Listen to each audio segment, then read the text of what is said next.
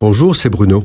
Merci d'écouter ce podcast. N'oubliez pas de vous abonner et d'activer les notifications afin d'être averti chaque semaine des prochaines sorties. Au cours des âges, le monde a connu toutes sortes de doctrines perverses, de religions apostates, de philosophies iniques, de courants de pensée agnostiques et autres. Ces courants de pensée, aussi pervers soient-ils, ont détourné des millions d'âmes de la vérité qui est en Dieu seul. Toutefois, ils n'ont jamais représenté un danger pour la véritable Église de Jésus-Christ, leur déviance étant trop flagrante pour tromper celui qui aime la vérité.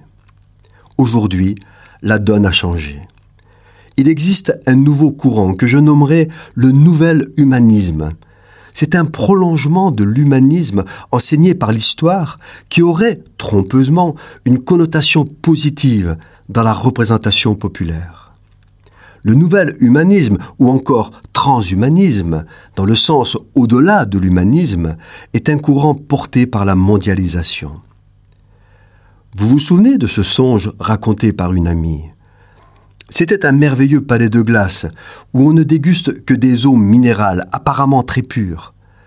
Dans le songe, cet ami prend un train à très grande vitesse qui traverse d'immenses couloirs de glace magnifiques pour arriver dans un lieu décrit comme royaume de la pureté et de la santé. Dans ce royaume, de nombreuses personnes affirment être chrétiennes. Sur un mur encrassé par la pollution reste l'emplacement blanc d'une croix qui a été décrochée. Il n'y a plus de croix.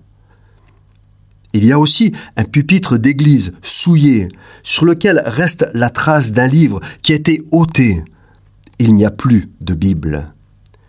C'est une nouvelle religion, à l'image du nouvel humanisme, et qui n'est pas celle de Jésus. On y adore de nouveaux dieux portés par des doctrines apparemment innocentes, comme les eaux du songe, mais qui détournent de la vraie foi. C'est leur apparente innocence qui les rend dangereuses.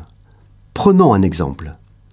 Massacrer des animaux est inacceptable, bien sûr, mais tuer pour manger, est-ce déraisonnable?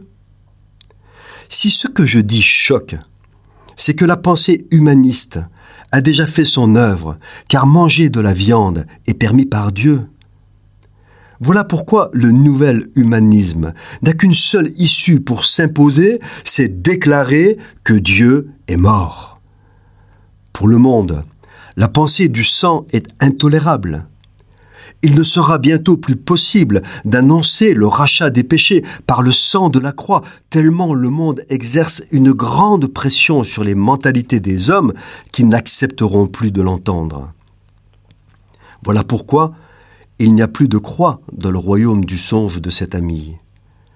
Il n'est déjà plus possible, au risque d'être traîné en justice, d'annoncer toute la vérité de Dieu. Demain, ce sera pire encore. Certains passages de la Bible seront ôtés, supprimés. Certains l'ont déjà fait. Les saintes écritures sur les pupitres seront aseptisées et conformes à la pensée du monde. Vous comprenez maintenant pourquoi il n'y a plus de Bible dans le royaume du songe de mon ami. Dieu peut encore changer le cours des événements et nous le lui demandons. En attendant, ça va être difficile de résister à ce courant de pensée. Le prix à payer sera certainement très lourd, et pourtant il le faudra. Ce n'est pas simplement la vie terrestre des hommes qui est en jeu, mais bien plutôt leur éternité. Cette chronique a été produite par Bruno Oldani et Jacques Cudeville.